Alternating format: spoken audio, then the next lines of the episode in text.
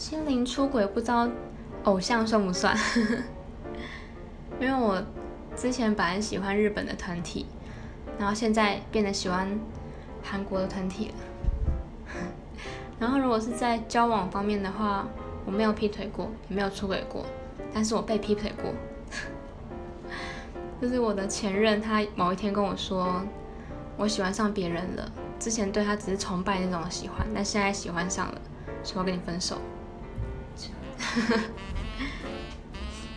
然后后来就没有联络了。